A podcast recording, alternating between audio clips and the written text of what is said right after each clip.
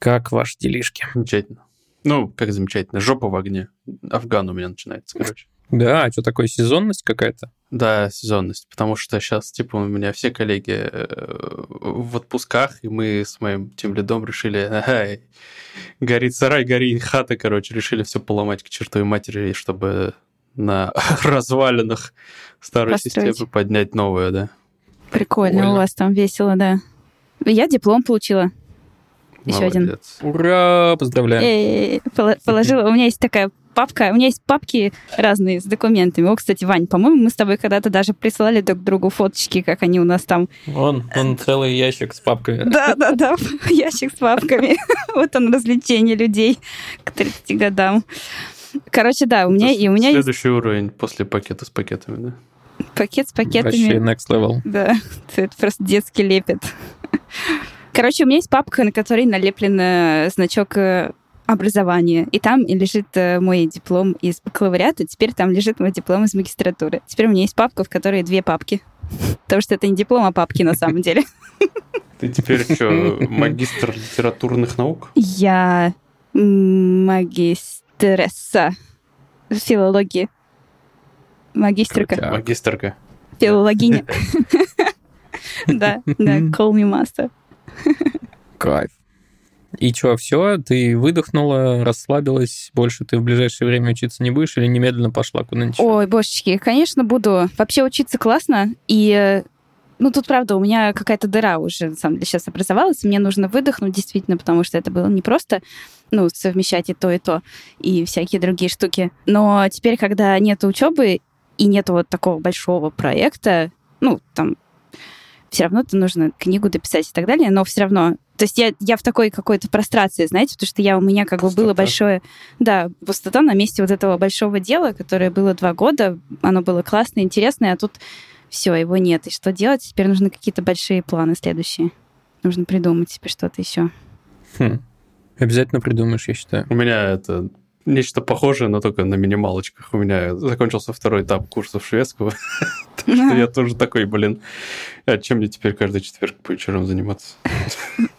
Блин, прикольно. А, какой... Этап. а у тебя есть уровень какой-то уже? Там есть, э, как в английском, да, наверное, тоже ступени? Без понятия. Это все вводные уровни слишком. Ну, ты можешь э, спокойно пойти в магазин, заказать себе там, не знаю, сосиски, паштет и этот сюрстрёминг с собой, Нет. пожалуйста, to go. Ну, ну да. Ладно. Нет, не смогу на самом деле. Я вот не знаю, ни как сосиски, ни как паштет. Но ты, наверное, можешь какой-то базовый там диалог, да? Типа, меня зовут Адель, я живу там Ну, здесь-то, да, мне столько-то лет. Ну да. Да-да-да, вот это все. Мгм. Прикольно. Ваня, а у тебя есть какой-то проект? Э, Я, когда мы начнем подкаст, А мне кажется, мы уже начали. Нет? А мы прям все, тогда давайте скажем, что всем привет, это подкаст Хоба, выпуск номер 33. И, как вы уже поняли, здесь друзья собираются, чтобы, в общем-то, раз в неделю потрепаться за жизнь и еще параллельно обсудить всякие интересные около айтишные и не очень новостюхи. Проект. Да, я хотел, честно говоря, у вас разрешение спросить до того, как мы начнем подкаст, поэтому спрашиваю прямо сейчас. Можно я немножко порекламлю свой проект? Про бетонные штуки? Да, бетонные штуки нужно. Ваня, пожалуйста, сделай это скорее. е Короче, э, как вы, возможно, помните, я в какой-то момент, год назад начинал эту движуху, в ней немножко поварился. Но это, короче, такие миниатюрки всякие прикольные, типа бетонные подсвечники, бетонные заборы ПО2 в 40 раз меньше, чем обычные. И понял, что в одиночку это как-то сложно, и, в общем, мой интерес затух, а тут у меня появился напарник Сережа, кстати, ведущий подкаста FOGIX. Между прочим, заходите, послушайте тоже. И мы с Сережей что-то друг об друга так э, заэнтузиастились, что мы переназвались. Теперь мы называемся Good Enough. Есть сайт goodenough.ru, можно заходить, покупать. Э, Мы там настроили же интернет-магазин, блин, вообще прикольно. goodenough.ru через дефис. Вот, у нас есть э, бетонные костеры. Мы для бара Петров и Васечка. Кстати, отличный бар, заходите в бар. Это уже какой по счету проект, который ты пиаришь? Третий? кажется. Да, треть получается. Прямо здесь сейчас, да. Отлично. Мы для ребят сделали серию костеров бетонных, на которых, собственно, их логотип, э, вот этот узнаваемый с трубой. И что, один они разбили, точнее, посетитель разбил, поставив бокал с пивом очень жестко на него. Да, я хотел Вот, сказать, что а- это, если вдруг кто не в курсе, костеры — это подстаканники, а то я сам не в курсе. Да, они еще называются бердекели, подставки, ну, в общем, как-то так. Вот, один разбили, один продали, а остальные пока живут у них. Класс. Еще раз скажи про этого супер крутого парня, которого ты постречал на шару. Ох, блин, это вообще... Короче, изначально у нас есть подруга, Настя. Мы давно знакомы, и так получилось, что ходим в один тот же бар. Собственно, Петров и Вастика. У нее есть муж, Сережа. И мы долгое время пересекались, такие привет-привет, что вместе выпивали. И тут выясняется, что Сережа всю дорогу занимается бетонными смесями. И посмотрев на наши костеры, он такой, типа, а давайте я вам замешаю смесь прикольную, которая будет лучше, типа, чем то, что у вас сейчас. Потому что, оказывается, то, что мы купили в Леруа Мерлен, по его выражению, сделано из придорожной пыли. И он придумал нам какой-то рецепт, который ведет себя как не ньютоновская жидкость. Ты, когда его замешиваешь, он очень плотный, а когда оставляешь в покое, он очень хорошо растекается и заполняет вот прям все пустоты и всякие вот э, трафареты очень хорошо получаются. И выяснилось, что Сережа не просто какой-то там технолог, а чувак, который построил самый большой э, 3D-печатный дом в Дубае. И Фига. более того, выиграл какой-то из тендеров НАСА на постройку дома 3D-печатного, насколько я тоже понимаю, на Марсе. И мы такие, вау, ничего себе, с кем мы бухаем. Вот такая cool история. Блин, круто. И как он будет строить дом на Марсе? Проект разработает. ну, как бы на Марс еще никто не долетел, но он с учетом грунта, который на Марсе, ну и состава, разработал, да, какую-то смесь, из которой можно печатать. Ну, То есть, типа, он здесь, на Земле, напечатает, а это отвезут на Марс и там поставят, или как? Мне кажется, он технологию на Марс отвезут придумал. принтер, Ве- на Марс А, отвезут, отвезут принтер мощь. и штуку, которая будет делать из марсианского грунта, собственно, смесь. Нифига себе. Вот И же, вот оно будет печатать. вот же люди, да, бывают? Ты, ну, делаешь... Просто с ним бухаешь в баре. Да, да, да. Обалдеть. Мы до сих пор в шоке такие ходим и говорим, ни хрена ты, конечно, удивительный чувак. И такой скромный, невероятно. Класс. Э, А это для той смеси, которую он для вас разрабатывал, не надо там девственниц резать?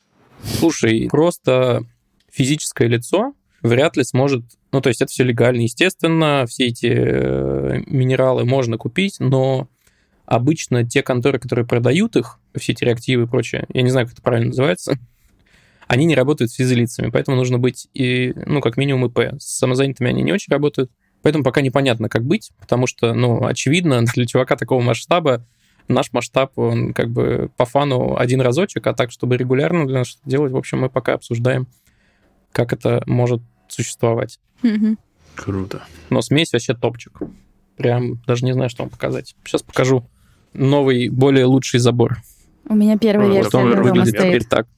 Вот такой равномерный. Да, вот у, Правда, пузырики. у меня. Не, пузырики, кстати, меня не смущают. Мне вот если бы у этой штуки не было пузыриков, оно бы ощущалось, ну, не как каменно-бетонное что-то. Ну вот и цвет такой. Мгм. Это такой Нет, весь цвет это другой вопрос. Это просто, это просто белый бетон, э, белый цемент точнее. И если брать серый цемент, он будет серым. Как бы все нормально.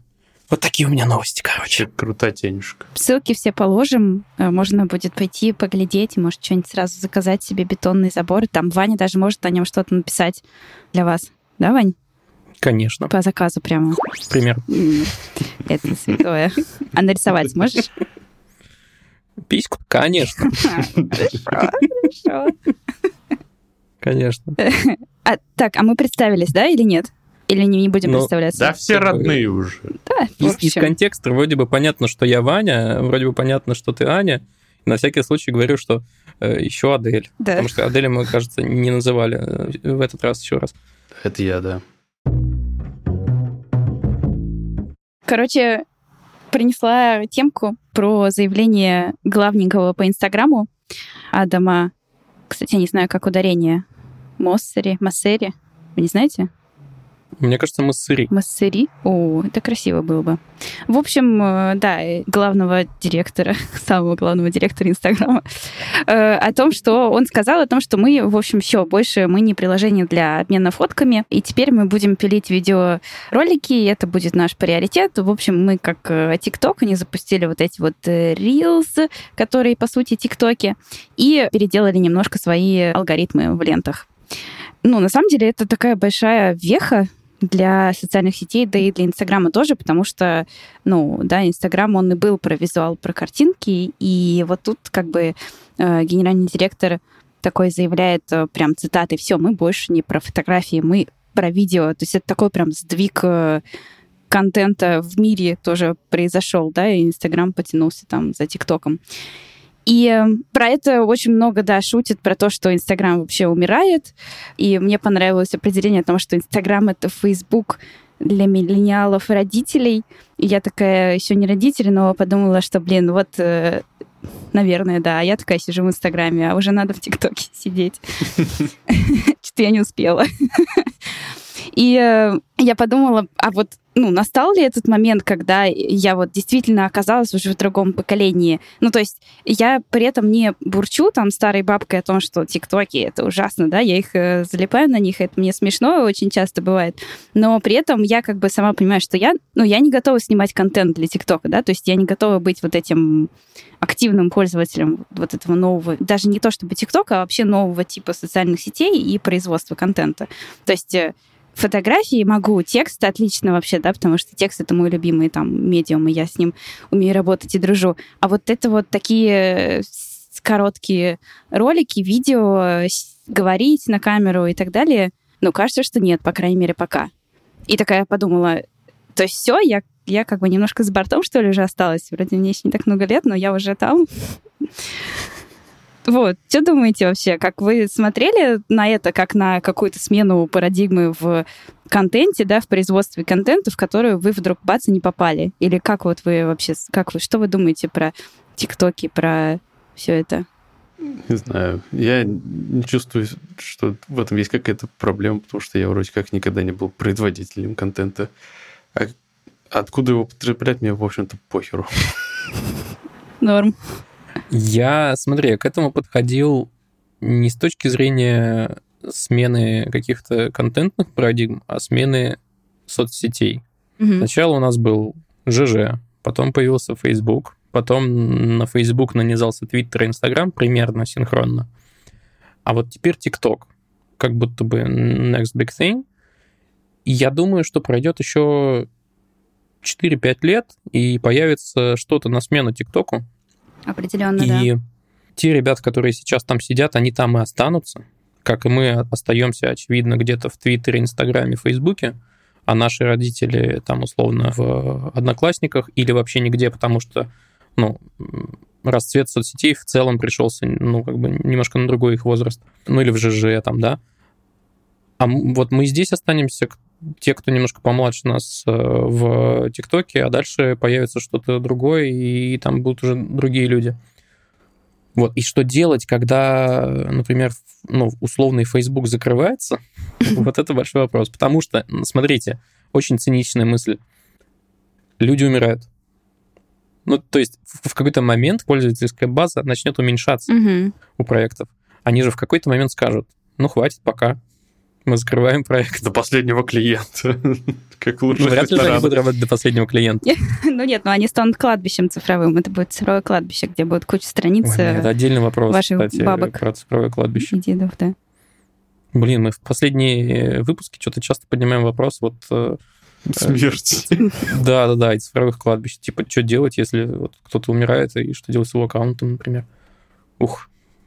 Идея правильная. Мне кажется, что никто не будет никуда, в общем-то, переходить. Ну, типа, у меня нет потребности переходить в ТикТок. Ну, ты его посматриваешь? Твиттером я... Твиттер я начал... Нет, не, не посматриваю. Mm.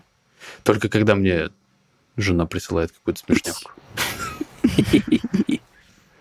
Я, короче, понял одну вещь. Я перестал в целом пользоваться как-то Твиттером и Инстаграмом, потому что их система рекомендаций в большей части Твиттера это полная боль. потому что они не показывают мне то, что я хочу. И мне приходится трудиться для того, чтобы я начал там получать интересный контент. То есть я должен выборочно нажимать на какие-то посты, что они меня не интересуют. Мгм. Меня вот это отталкивает прям. Я не хочу этим заниматься.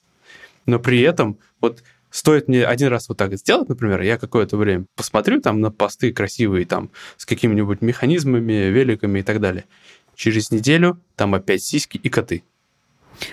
Как это работает? Блин, слушай, у меня вот в Инстаграме, например, очень хорошо работает э, таргетинг, да, то есть на меня очень хорошо таргетируется реклама. Я иногда даже специально захожу и типа ищу что-то конкретно в Инстаграме, потому что дальше он начинает мне уже что-то прям хорошее подкидывать.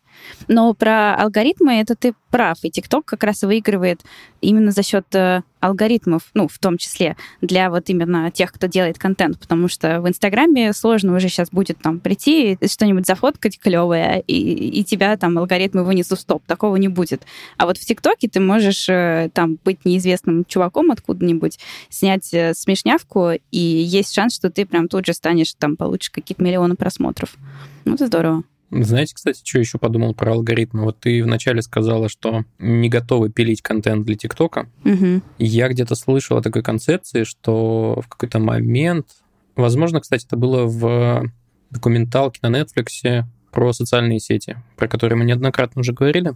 Нейросеть, короче, за тебя из твоего контента в телефоне Мгм. сможет собирать контент. Блин. Вот если она тебе соберет что-то, что тебе понравится, ты будешь выкладывать или нет? Да. Что нет? Да.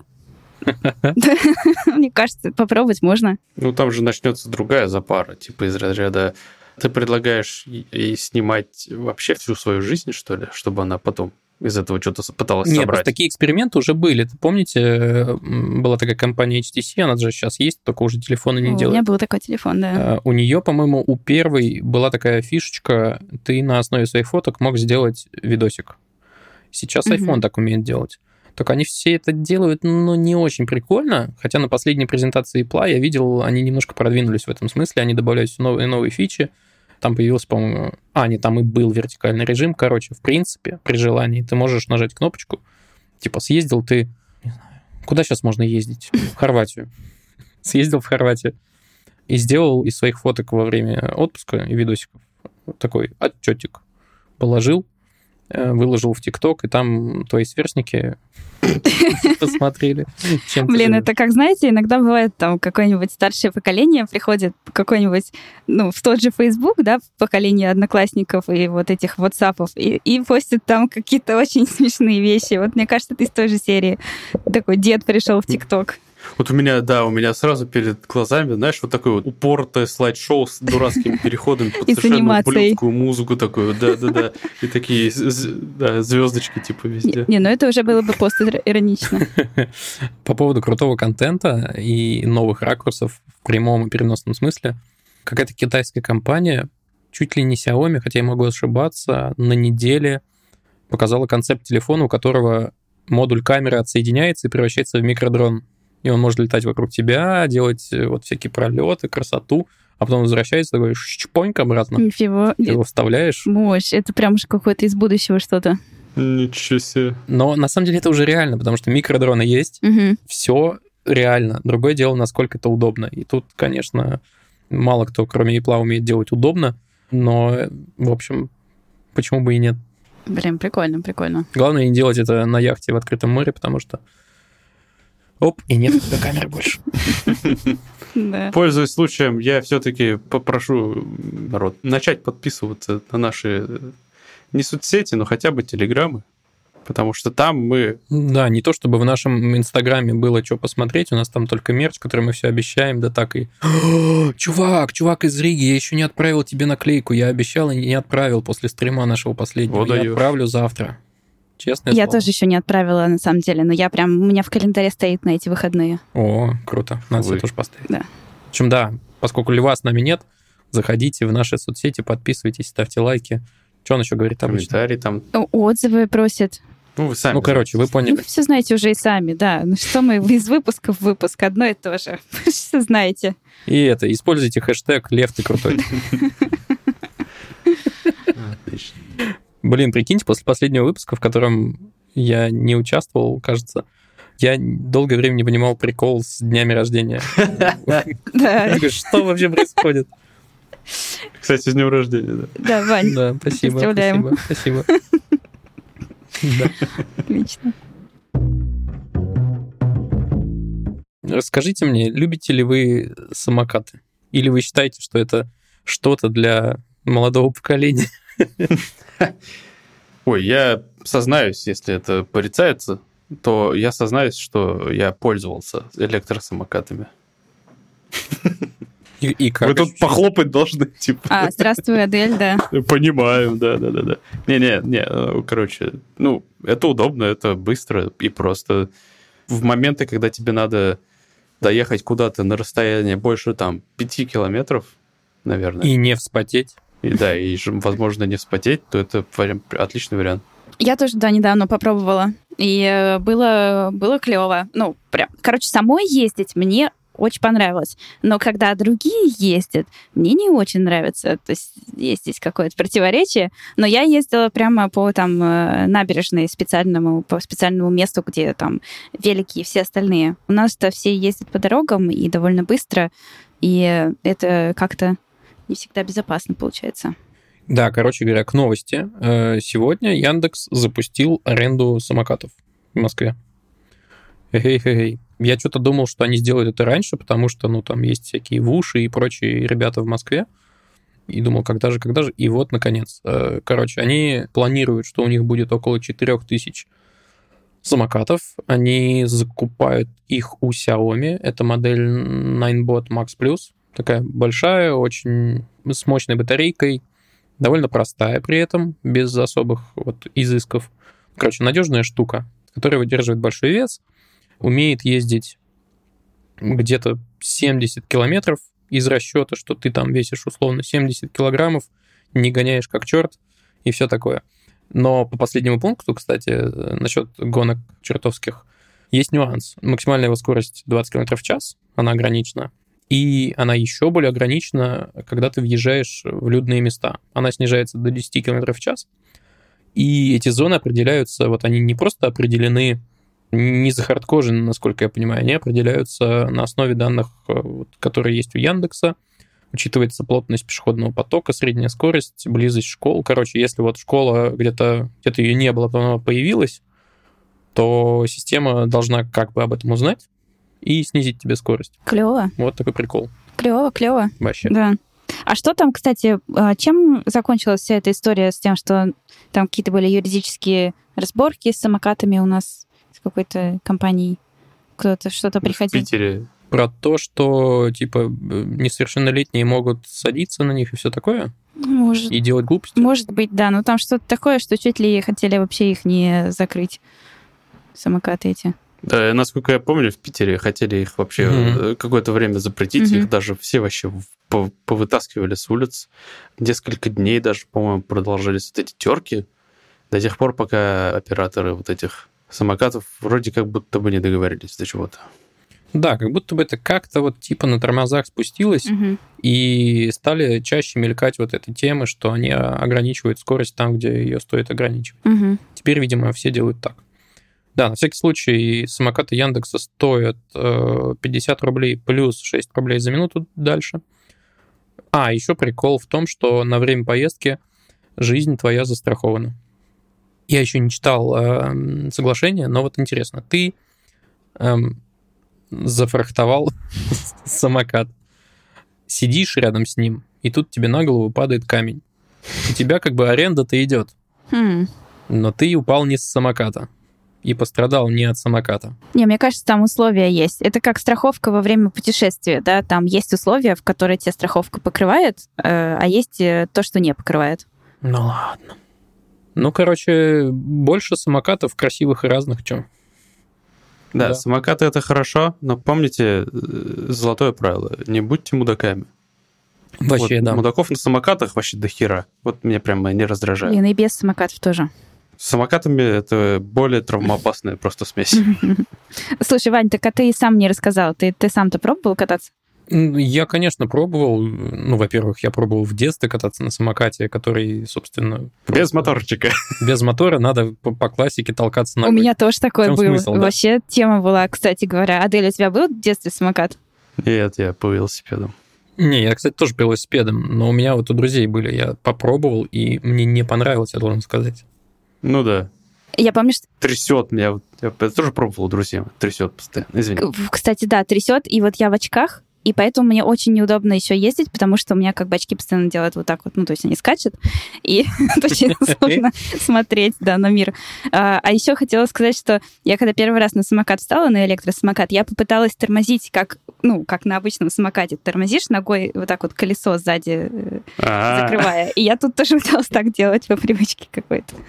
Кстати, важный момент ты реально сейчас подняла, потому что у некоторых электросамокатов действительно обычный тормоз. Вот ты жмешь на заднюю часть, которая представляет собой заодно и крыло, и просто прижимаешь колодку и, собственно, и тормозится. У вот этих найнботов Max Plus не так. Задняя вот эта часть — это просто крыло. Если вы на него встанете, вот, да. оно сломается, если что. Не делайте это. Там э, электрический тормоз, ты просто сбрасываешь газ и, ну, рекуперация и все дела. Понятно. Пишите в чате, как вы относитесь к самокатам. И отдельно, как относитесь к мудакам на самокатах. И просто к мудакам тоже. И надевайте Может. шлемы. Да. Кстати, это, это не шутка, это ведь необходимость.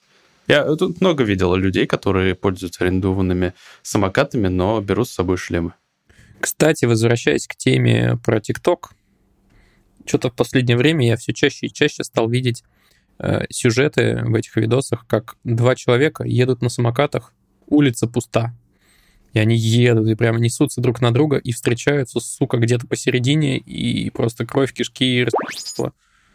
Как это удается у, у людей, я вообще не понимаю. В смысле? Ну, то есть нужно просто, я не знаю, они как будто не замечают, они во что-то втыкают, возможно, в телефон в этот момент. А, это не нарочность? Я думал, это просто нет, какое-то, нет, знаешь, нет, противостояние, кто первый там испугается. Да, нет? я тоже. Видимо, просто из-за того, что они распространились довольно сильно, это стал, ну, стало, в общем-то, проблемой. Ты едешь, не особо замечаешь, что вокруг, и впиливаешься во что-то в столб, в другого самокатчика, в прохожего. Короче, не делайте так. Но следующая новость, возможно, поможет проще переживать подобные столкновения. Это я принес, она звучит на самом деле совершенно фантастически. Потому что ученые Нью-Йоркского университета разработали имплант в мозг, угу. который отключает боль. А? А, как звучит, а? Вообще, да, вообще это просто мощно. звучит да. охренительно. Вот. Кроме того, что это имплант и инвазивные процедуры я не люблю. Да. Итак, короче, принцип работы простой. Насколько он может быть простым, когда речь идет о имплантах. Просто морфин, Это было бы еще проще, на самом деле. Но нет. Суть в том, что там такая система, она уникальна тем, что она как бы замкнутая, и состоит она из считывателя и ингибитора, грубо говоря. Суть в том, что вот считыватель, значит, подключен к специальному участку мозга, который отвечает за обработку болевых сигналов. Он среди вот этих электроимпульсов, которые там проходят, выделяет именно те, которые имеют отношение к боли. И как только он их находит и детектит, он сразу же включает вторую часть, ингибитор, который уже воздействует на другой участок мозга, задача которого говорить телу, что все ништяк, ничего, и у тебя ничего не болит. И таким образом получается, что болевые ощущения снижаются, а в некоторых случаях и полностью минимизируются, ну, отключаются. Похоже на военную разработку. Ой, я тоже об этом думала. Да, вообще легко можно подумать. Я уже представляю себе просто терминаторов, которые там суперсилой не чувствуют боли, страха. Блин, помните фильм «Универсальный солдат»? О-о-о. Там были, правда, мертвые чуваки, которых как-то оживили, но это очень похоже. Но тут же все равно от смерти-то он не защищает. Ну, то есть, в смысле, это будет действительно человек не, не будет чувствовать боль, но в какой-то момент он умрет. Да. Ну и все, да. Я, кстати, на фоне этого как раз э, загуглил несколько историй про людей, которые не чувствуют боли по генетическим mm. причинам. Ну, то есть э, существует такая болезнь или как мутация, скажем так, в результате которой человек не чувствует боли. Супер редкая болезнь во всем мире, там зарегистрировано несколько сотен случаев всего. И в Институте генетики в Германии, например, постоянно наблюдают за подобными людьми и приводят такие аргументы, что это вообще не круто. Э, не чувствовать боль – это смертельно опасно. Мало того, что те, кто с этим заболеванием живут, они ломают себе ноги и узнают это только по крикам mm-hmm. окружающих, это доходит вплоть до того, что человек вынужден регулярно ходить к врачу просто, чтобы тот ему сказал, есть ли у него какие-то проблемы, потому что сам он сказать этого не может. Есть история про двух братьев, у которых у обоих нет восприимчивости к боли. И, в общем, они в довольно молодом возрасте уже очень больны. У них отказывают ноги, потому что их часто ломали. У них э, артриты, у них огромное количество повреждений внутренних органов. И в целом в этом институте генетики заявляют, что это настолько редкое заболевание, потому что большинство его носителей редко доживает до взрослого возраста.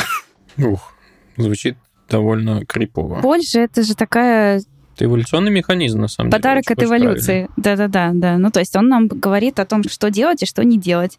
Ну, типа, ты один раз обжигаешься, да, кастрюлю в детстве, и потом уже сразу запоминаешь, что ее не надо трогать. И без боли, конечно... Вот, я почему и начал говорить о том, что это очень похоже на военную разработку, потому что в гражданской жизни я себе сложно представляю, зачем это нужно. Ну, то есть ты там идешь, не знаю, споткнулся, сильно себе что-то повредил, и эта штука включилась, и ты не понимаешь, и зачем это вообще нужно. А ну, в военных действиях, понятно, ты осознанно идешь вот на такие риски. Там, Слушай, там, ну, это... Э, вот разработчики этой истории говорят, что это для хронических болей ну, чтобы как раз их снизить. Тех, э, у кого там уже, уже ничего не помогает, да, тебе просто постоянно больно. Ну, то есть и жить сложно. Да, суть в том, что сейчас рынок обезболивающих там типа 14 миллиардов долларов в год приносит. И суть в том, что довольно большой процент людей погибает именно из-за передозировки обезболивающим, потому что в них часто входят опиоиды. И вот чтобы уменьшить вот подобные риски, этот прибор тоже может помочь. У меня просто вот бабушка, например, вот так вот э, с такой болью живет э, уже очень давно, и я бы прям, ну, я бы купила ей, в общем, этот чип. Ну, наверное, стоит таких денег, что не купила бы, но гипотетически купила бы. Ну, потому что у нее есть там два часа, например, три в ее дне, которые ей норм. А все остальное время ей не норм. И вот она тоже пьет это дикие mm-hmm. таблетки там и так далее. И вот как-то... И с этим нужно еще и жить просто дальше очень долго. Поэтому... Поэтому я за. Клевая штука. Я думаю, что нейролинк и подобные проекты в какой-то момент объединятся с этими чуваками из Нью-Йоркского университета и разработки применят у себя. Ну, потому что так или иначе они встраиваются тебе в мозг, что бы и заодно и такую проблему не решать. Ой. Ну, вообще, кстати, тут еще интересно, как это потом будет регулироваться, потому что даже лечебную марихуану не могут да, разрешить в каких-то там небольших дозах, а уж чип в мозг, это, наверное, я даже не знаю, то есть под это нужно будет вообще целую новую юридическую основу, да, подводить? Да, конечно. Слушай, Лен Белова, нейрофизиолог, с которой мы в свое время общались, говорила, что стадии даже начала проведения опытов на животных – это целый геморрой для исследователей, а уж ну, переход с животных на людей – это отдельная история, там все очень сложно. Угу. В общем, это не быстрая история, как минимум. Но мне кажется, военные подключатся. Ускорится процесс точно. У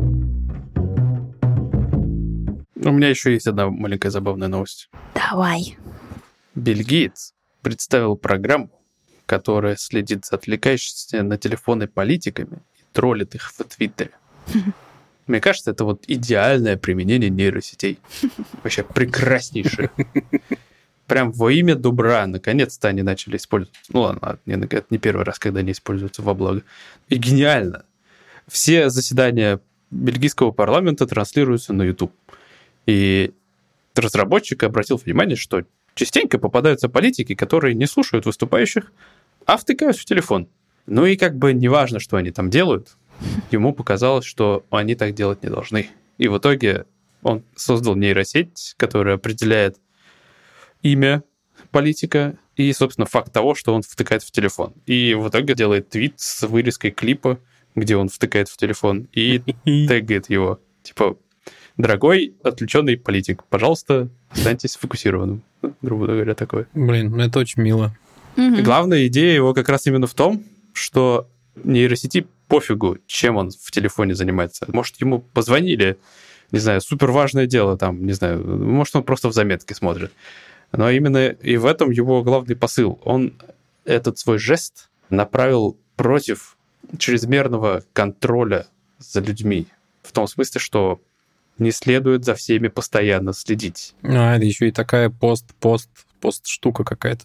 Прикольно. Да-да-да-да-да. Интересно, да. Типа он хотел до абсурда это довести, и у него, по-моему, получилось. Смотри, я просто представляю себе прямо сейчас, как это можно докрутить и сделать... э, Ну, то есть, если бы ты хотел реально уязвить кого-то и за- заметить того, кто реально залипает, ты просто настраиваешь нейросеть так, что она выявляет только тех, кто залипает неустанно, там, условно, больше 10 минут к ряду. Ну, и тогда, наверное, это что-то уже типа странное. Но его идея, конечно, поизящнее. Прикольно. Он одновременно и задачу себе усложнил, упростил, наоборот, как раз, чтобы не отслеживать там лишнего. И еще и такой посыл вкрутил. Ну, это изящно, изящно, реально. Часто залипаете в телефон? Во, сегодня я нарочно прям его в других комнатах оставлял. Вот все, вот, короче. Класс. Это после Я прочтения посмотрел, или- какой- Или до? Нет, нет, до прочтения, прям с утра. Я посмотрел дурацкий видос. Как бы иронично это не звучало. Э, Посмотрел дурацкий видос, который полностью меня ужаснул, потому что там рассказывалось про то, как э, с развитием контента в целом и вообще с течением времени, короче, человечество деградирует. И это, это сейчас звучит так э, по-снобски, короче. Ну, да, по- по-дедовски, ага. Да, по-дедовски. В общем, но там он оперировал какими-то такими фактами, которые мне показались правдоподобными. Из разряда, что ученые э, выяснили, что там мозг поделен не на области, которые каждая отвечает за что-то одно, да, а что во всем весь мозг пронизан вот этими взаимосвязанными э, вот этими нейронными путями, и, грубо говоря, вот эти именно пути и есть те самые области, которые отвечают за какие-то действия. Суть в том, что есть такая область, которая отвечает за восприятие мира и за твою реакцию на события, которые вокруг тебя происходят. И она же отвечает за адаптацию под эти события вокруг и за творчество в том же числе. А есть область, которая активируется, когда тебе нужно сфокусироваться на каких-то простых задачах. Это, грубо говоря, что-то механическое поделать. И суть в том, что они не могут работать одновременно. Вот типа такое. А когда ты затыкаешь э, в телефончике, там, смотришь ТикТок или YouTube, у тебя работает именно вот эта примитивная часть мозга, и поэтому Мгм. в итоге у тебя перестраиваются нейронные связи в мозгу так, что у тебя вот эта часть примитивная развивается сильнее, и связи в ней более стабильные, а связь, которая отвечает за твое восприятие и творчество, якобы деградирует. Любопытно. Мне кажется, это что-то похоже на концентрацию и на вот э, там нейрофизиологические исследования вот этих всяких практик там и осознанности, как раз то, что типа, ну, есть там, я даже не помню, как что называется, но есть там часть, которая, с которой ты, как бы, у тебя мозг блуждает, да, мимо всего, а есть часть, с которой ты концентрируешься, и как бы нужно уметь и то, и то. И на самом деле и то, и то очень полезно. Вот давай я поверю тебе, потому что я нифига не специалист. Все мое познание это 10 Я минут тоже тупой ролик на Ютубе. Мы приложим ссылку Да, если я его найду. И, и посмотрим все его, да, и обсудим, насколько он действительно тупой или нет. Так, Адель, а ощущения у тебя какие в итоге были? Вот ты оставлял телефон где-то в других комнатах, и чё? Я, я грешу на какое-то плацебо, но я реально за сегодня до хера сделал. Мгм. Я просто себя часто ловлю на том, что я безотчетно, не знаю для чего, беру телефон, начинаю что-то листать, автоматически захожу в какие-то приложения, типа там Инстаграм, Мгм. и потом такой, опа-на, прошло полчаса. Слушай, а у тебя, это я делаю? у тебя не бывает такое, что ты экраны листаешь туда-сюда на смартфоне? У меня бывает. Слушай, бывает, бывает. На самом деле, Типа, э, я тут что-то с каким-то другом я стоял, ну, то есть живьем, прикиньте, стоял с другом. А, Вот, стояли рядом, и он попросил меня какую-то приложуху открыть из серии там Facebook или Телегу, и я по привычке такой смахнул поиск, стал вбивать там Телеграм. Я такой, типа, а что не на первом экране? А у меня такой лайфхак, что все, что меня сильно-сильно отвлекает и искушает, я сместил на самый дальний экран, положил в папку uh-huh. «Отвлекает», и хотя бы вот на этапе, когда я смахиваю что-то и начинаю вбивать, я пытаюсь себя отлавливать, вот типа, а что это я делаю вообще? Не всегда, кстати, помогает, это дошло уже, и это дошло до автоматизма. Такое себе ну решение. Я тоже слышал о том, что вот, ну, я, собственно, именно из этого видоса и услышал, что надо вот эти все дистракторы как можно дальше куда-то задвинуть. Короче, да. Я даже закрыл телегу в браузере, хотя она у меня открыта постоянно. Блин, а еще я сейчас листаю время экрана, экранное время, так называемое. И вот что я заметил, по выходным я особенно не беру в руки мобилу, получается. Вот у меня в среднем 6,5 часов по будням и в среднем 3 часа в выходные экранного времени. Но понятно, что телефон это уже не только развлечение, а рабочий инструмент, но тем не менее интересненько. Значит, выходные меня что-то занимает больше. Ну-ка, пошла смотреть, сколько у меня.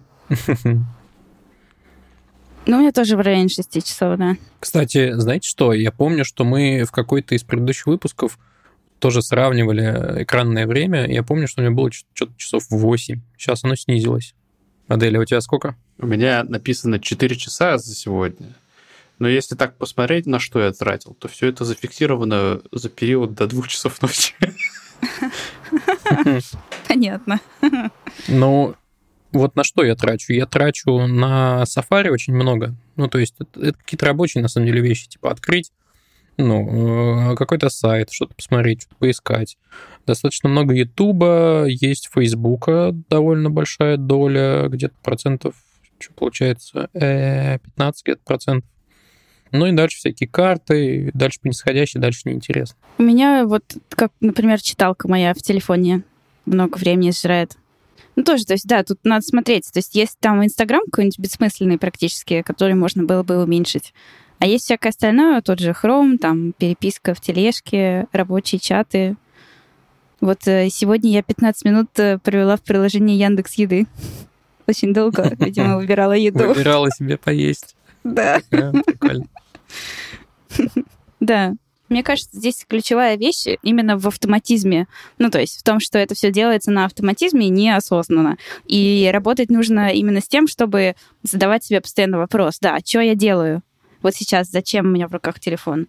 Зачем я открыла вот это? Ну, прям вот, чтобы быть вот в этом моменте. И если ты вот открываешь Инстаграм и понимаешь, что да, я хочу открыть Инстаграм, и внимательно посмотреть на фотографии моих друзей. Хочу посмотреть сторисы, в которых Адель ездит на велосипеде. Прекрасный. Хочу вот вдумчиво да. включить звук и посмотреть их. Тогда это прекрасное да. Да, ты, ты такой еще бесстрашный, ты что-то говоришь. Я вот не могу себе представить, чтобы я что-то в сторис сказал.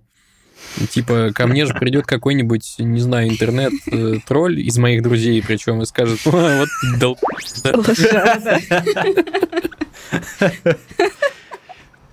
Ты крутой, короче. Все подписывайтесь на Аделя. Да. Ой, ну Прогулки ладно, по Швеции. Захвалили что-то. Я, я верну эту рубрику, а то я просто катаюсь и там, не знаю. Блин, мне еще Инстаграм бесит, он тупой. Он мне видосы почему-то поворачивает на 90 градусов, и, и все, я не могу их разбирать. Ладно, сорян. Что ж, Настало время перейти к нашей регулярной рубрике «Ответы на вопросы слушателей». Итак, нам пишет Алексей и задает, в общем-то, один из самых коротких вопросов, которые у нас уже были. Вопрос такой. Что бы вы изменили в том, как вас воспитывали родители? Он такой короткий и такой, на самом деле, серьезный и глубокий. Первое, что мне приходит на ум, я бы, конечно, снизил вот количество микроконтроля, которое было в мою сторону. То есть в какой-то момент, когда я стал подростком, а может быть это мое восприятие, кстати, я не знаю, но во всяком случае мое ощущение сейчас того периода такое, что как будто бы в мою жизнь уже достаточно взрослую пытались по инерции вот внедряться и говорить, что вот это хорошо, это плохо, делай именно так, а я такой типа, эй, дайте мне попробовать, я хочу сам разобраться. Вот это бы я изменил. Но никто же не скажет, стал бы ли я вот чуваком, который сидит с вами здесь сейчас и записывает подкаст. Не знаю. То, что я бы предложила своим родителям, э, сделало бы меня кардинально другим человеком, потому что я вот... Сейчас у меня почти два года уже психотерапии идут, и я в том числе очень много вижу уже того, как это все, что есть во мне, связано с, там, с тем, какое у меня было детство, насколько это вообще глубоко во мне, и я понимаю, насколько мои ключевые вообще качества, которыми я считаю своими, ну, то есть такие core base, да, то, что вот я в первую очередь с чем себя ассоциирую, это на самом деле последствия там не каких-то не самых э, хороших и благоприятных э, ситуаций и условий. И я думаю, ничего себе, блин. Ну, то есть, поэтому-то я вот такая, не знаю, внимательная или еще что-то. Я бы посоветовала всем людям, которые хотят заводить детей, пройти хотя бы год психотерапии. И тогда все будет прям сильно лучше мир будет. Мне кажется, вот можно какую-нибудь справку такую делать, что, ну ладно, это уж, конечно, немножко тоталитаризм, но это бы не помешало. Смотри, мне кажется, это вот не, не про тоталитаризм даже. Вот представьте, мы учимся... Сколько там нужно проходить часов, чтобы получить право на вождение тачки? Ну, типа, что-то минимум 30 часов, по-моему, надо провести с практикой, сколько-то с теорией, еще экзамены сдать. Блин, но воспитать человека это намного сложнее. Ну, типа, почему этому никто не учится? Типа, это встроенная, что ли, штука? Ну, как бы родить, да. Но мы сейчас настолько усложнились, ну, типа, со- социальная часть бытия человеком, что, ну, чуваки, надо бы ответственнее подходить к этому вопросу, мне кажется. Да. Ну, крутая мысль. Адель, а ты что скажешь? Мне сложно. Ну, наверное, единственное, что я бы изменил, это, наверное, больше бы участия в моей жизни со стороны родителей. Мгм. Потому что все мои увлечения и все мои интересы, со всем этим я вынужден был справляться один. Ну, то есть мне бы хотелось бы, может быть, с ними там, поговорить об этом, там, Мгм. рассказать, там, как-то поделиться, еще что-нибудь. Ну, как-то нет. И у меня не было такого, чтобы там со мной, например, там в поход сходили там с родителями или, не знаю, что-то в этом духе. Все мои какие-то совместные времяпрепровождения сводились к тому, что мы просто все вместе съезжались к бабушке на дачу. Вот и все. И даже там, на даче, когда меня оставляли с бабушкой на лето, я развлекал себя абсолютно сам. А учитывая, что я жил в деревне, где не было никого среди других детей, мне не было ни с кем общаться, наверное, поэтому я такой хмурый вырос. Я вот, знаете, что подумал? Я сейчас вспомнил, пока вот был жив дедушка, пока бабушка была активной, как будто бы всякой необычной, э, нестандартной движухи и всяких активностей в нашей семье было больше. А вот мои родители как будто бы в какую-то рутину в какой-то момент свалились, будучи еще достаточно молодыми. И то ли это зависит от конкретной личности, там, условно, моего деда, там, типа, он мог предложить всем такие, а давайте немедленно соберемся спонтанно и поедем на очень-очень далекое озеро с ночевкой. Класс. И вот мои родители такого бы точно никогда не предложили, потому что вы чё?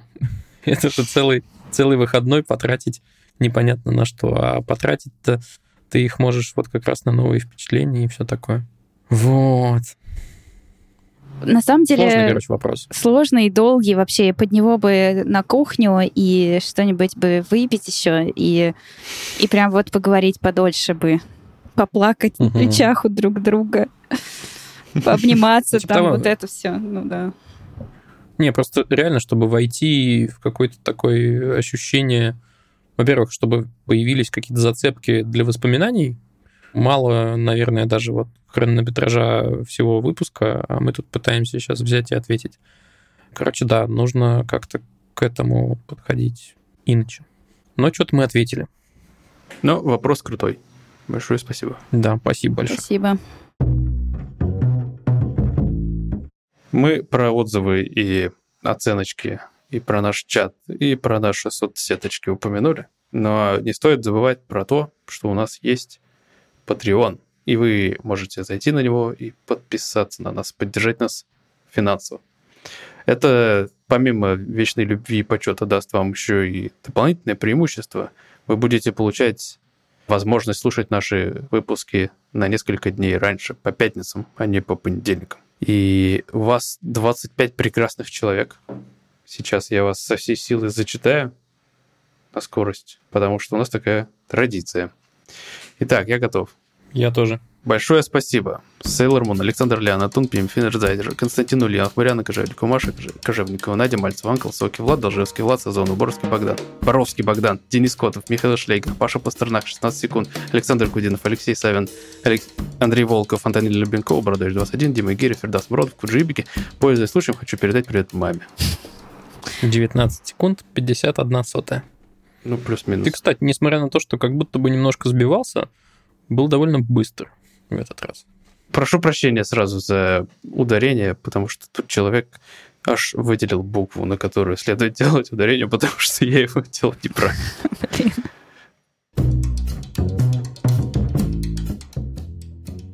Ребята, спасибо, что послушали нас. Это было незабываемо. Хорошей вам недели. Рассказывайте про подкаст друзьям.